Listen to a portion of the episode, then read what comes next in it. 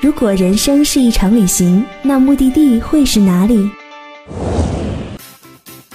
我在可可西里，我在杭州，我在墨尔本，我在大草原。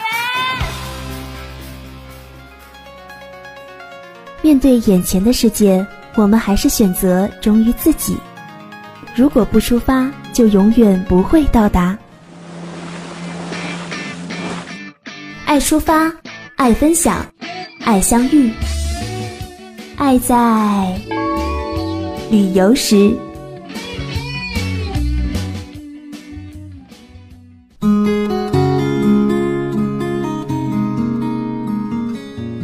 足不出户，让声音带你走过每一道风景。嗨，亲爱的听众朋友们，新一期的《爱在旅游时》又如约而至了。我是你们的老朋友亚楠。今天我们的目的地是中国小龙虾之乡钱江，它不仅是油焖大虾的发源地，也是之前热播剧《芈月传》里天下第一台章华台的所在地。那里的万亩湿地花海一直都深深地吸引着亚楠。除此之外，钱江也是曾经楚国的重要城池，这里是古云梦泽的一角，湖泊星罗棋布，河网纵横交织，林木葱郁茂盛，是有着活化石之称的水杉的第二故乡。那接下来，小伙伴们就和亚楠一起走进这独具特色的钱江吧。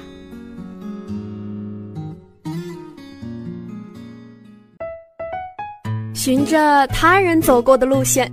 重复前人玩过的花样，这一点都不酷。爱在旅游时，为你打开正确的旅行方式。去雪域高原上，看朝圣的面孔；去无人的山顶，看璀璨的星空；去浪漫巴黎，听唱不完的情歌。翻越万水千山，只为体验最本真的美好。阳光正好，微风不燥，爱在旅游时即刻出发。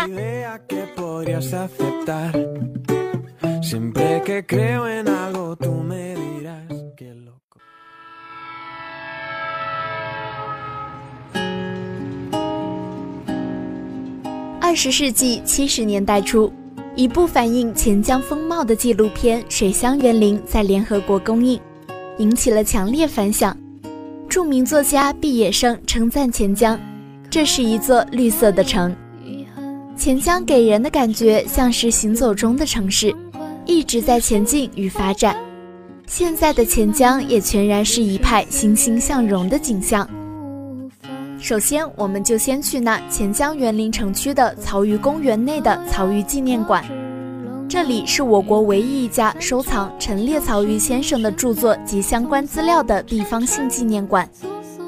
纪念馆分为上下两层，是一座总面积达三千平方米的意式小洋楼。进到纪念馆的大门，你可以看到馆内中心立着曹禺先生的半身雕塑像，身穿风雨衣。衣领竖起，似沐浴人间风雨，一双智慧深邃的眼睛在镜片下炯炯有神，注视着前方，如洞察人间沧桑。雕像背后是一架立体屏风，七册曹禺全集在屏风上成型排列展开。上到二楼，第一、第二馆分别在左右两边，开篇六幅巨大的曹禺先生不同时期的照片格外引人注目。整个展览在形式上采取了多媒体检索、电影、电视、滚动装置、群雕、戏剧模型、实物、布景和灯光等多种方式方法，全面系统的介绍了曹禺先生的生平、创作及著作的影响，充分展示一代戏剧大师的人文魅力。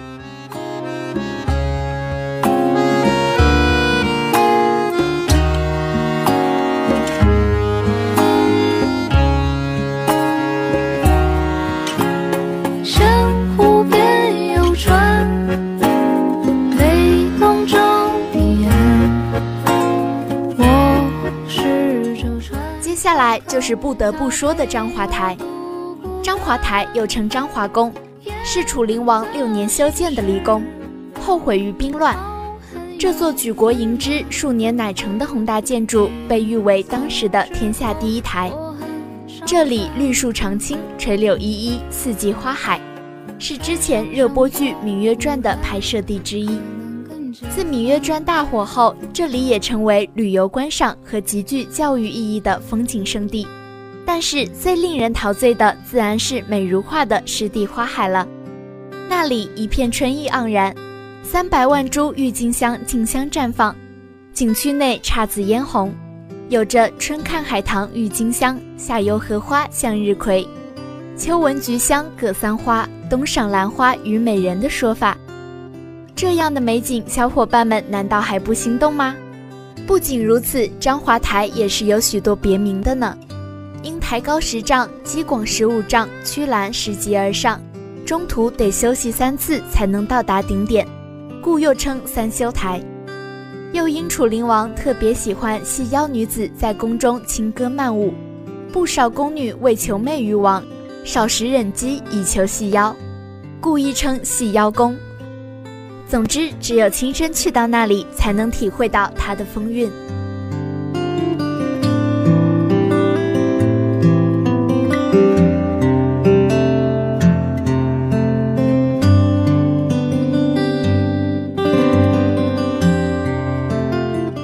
最后，让我们一起去肃穆庄严却建筑精巧、禅意深远的金台寺看看吧。金台寺殿堂楼阁错落相连，雕梁画栋，美轮美奂。殿内最粗的木柱朱漆鲜红，一人难以环抱。寺内门后有“皓月当空”四个榜书大字。殿内还存有一大佛台，上面雕有祥云纹饰。寺庙周围的石栏板上有自建成时到民国时期杨僧修复的个体铭文，内容多样，有阐述建寺功德的，有感谢捐建人物的，有赞美寺院建筑的等等，依稀可辨别龙飞凤舞等文字。据考证，自开山以来，金台寺便成为南岳系灵济正宗的研法传宗之地。从那时起，金台寺便成为享誉荆楚的著名禅宗丛林。好啦，小伙伴们是不是已经陶醉在亚楠为大家介绍的美景中了呢？接下来就是我们的攻略时间啦！一段音乐过后，我们精彩继续，一会儿见。那年村头的树下，你苦苦的张望，姗姗来迟的他。送你一枝含苞的花。你说要穿红色的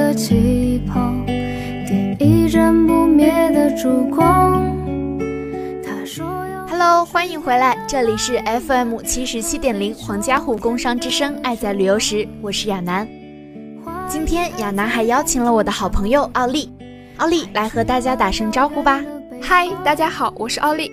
对啦，奥利，周末在你的朋友圈看见你发了个在钱江的定位。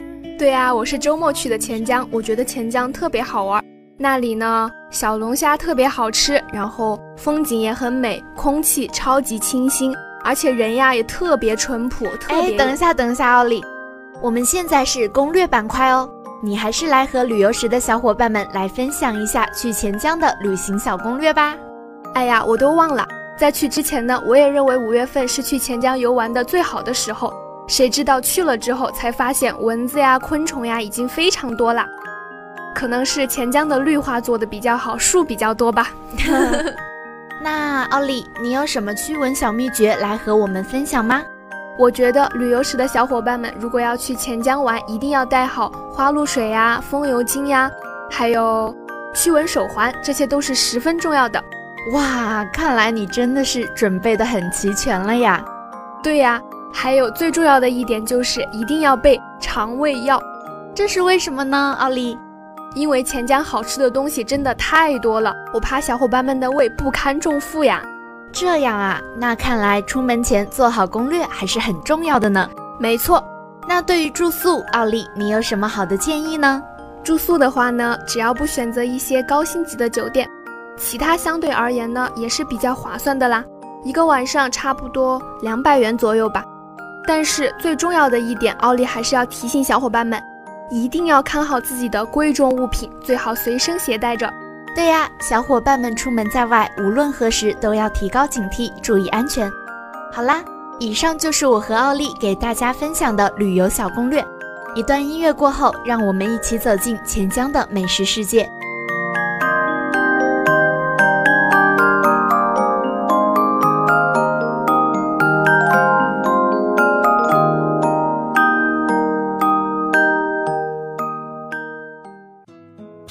嘿，Siri，附近有什么好吃的？我好像不明白。你不明白，我们来告诉你。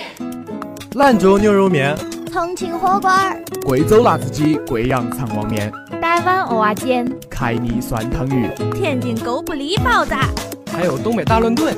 翠花炒酸菜。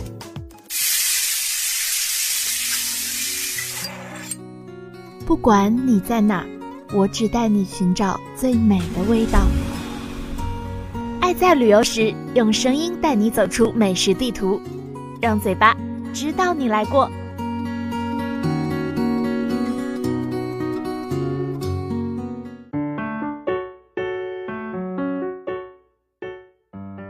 欢迎回来，我是亚楠，还有我们今天的嘉宾奥利。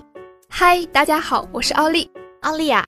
我记得你周末是去了钱江玩的，好像还去了一个什么龙虾节，对吧？没错，亚楠姐是第九届中国湖北潜江龙虾节，十八号晚上七点半的时候在潜江光彩江汉城举办的。哇，听起来好像很热闹的样子呢。对呀，今年的龙虾节可是巨星云集呢，邀请了许多大牌明星。嗯，那都有哪些明星呢？有情歌王子张信哲呀。还有人气主播大壮等等，好多实力唱将，但这些都不是最吸引我的地方。嗯，那最吸引你的是什么呢？当然是钱江小龙虾啦！在龙虾节的时候呀，感觉人生最美妙的事情莫过于一边吃龙虾一边看演出，而且还有美酒相伴呢，真的是美滋滋啦！我之前啊就有听说钱江小龙虾的美味，那奥利，你赶紧来和小伙伴们介绍一下吧。好呀，钱江龙虾比较肥，肉也比较多，不会有什么奇怪的味道，让人感觉呢比较干净。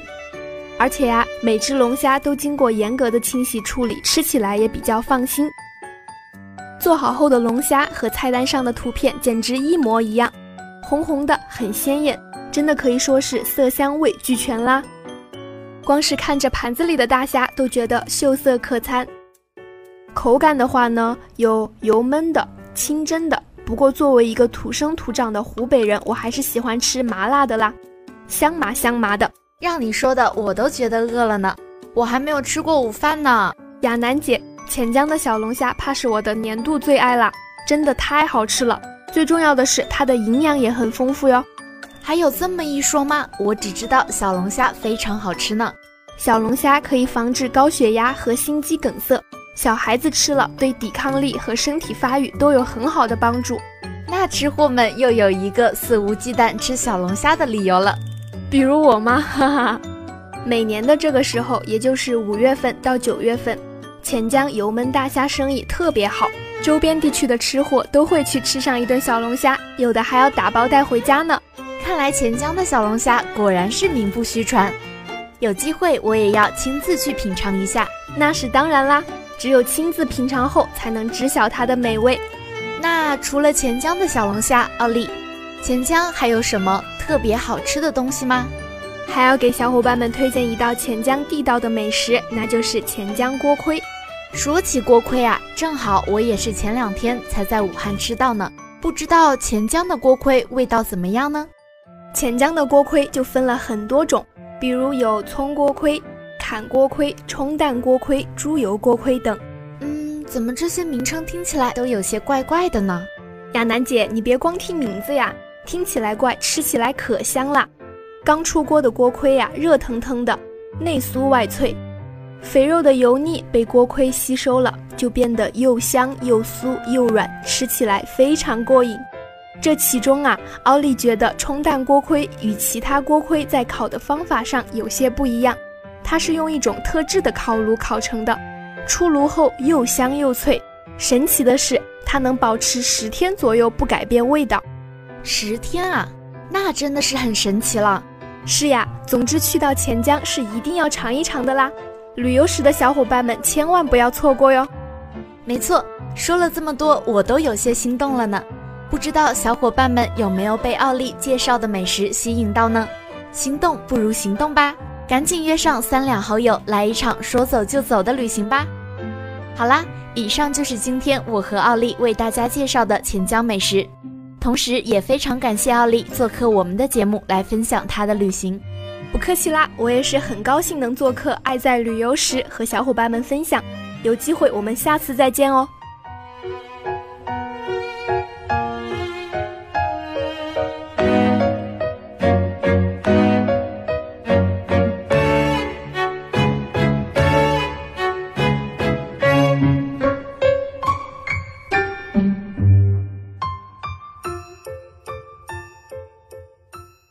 话说得好，千里不同风，百里不同俗。钱江有它独特的人文风情和地方特产。那么，在这样一个令人心旷神怡、浮想联翩的城市，你是否会停下脚步为它驻足？这个美丽富饶、独具特色的钱江，又是否能够吸引到你呢？让我们背上行囊出发吧！好了，以上就是今天节目的全部内容。除了亚楠为大家介绍的钱江外，你还有哪些好的旅行地想和我们分享呢？那记得关注并私信我们的新浪官方微博“黄家湖工商之声”。爱在旅游时，非常欢迎爱旅行的你做客我们的节目。那今天的节目到这里就要和大家说再见了。我是亚楠，我是奥利，爱在旅游时与你相约下周三，我们不见不散。